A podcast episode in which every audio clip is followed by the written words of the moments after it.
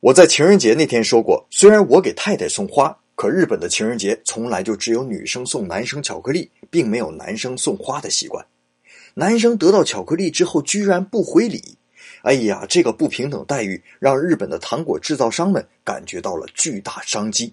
于是，福冈一家名叫贺乃子的棉花糖公司，在一九七七年的三月十四日这一天，发卖了一种巧克力夹心棉花糖，并打出了商标语。用我的温柔，将你在情人节送给我的爱紧紧拥抱。哎呀，此话一出，男士们是蜂拥而至啊，估计也是不买不行啊。这件事啊，引起了全日本糖果协会的重视。于是，他们在三年后，也就是一九八零年的三月十四日，以糖果原料白砂糖命名这一天为“白色情人节”。从此，白色情人节的习俗就算是定下来了。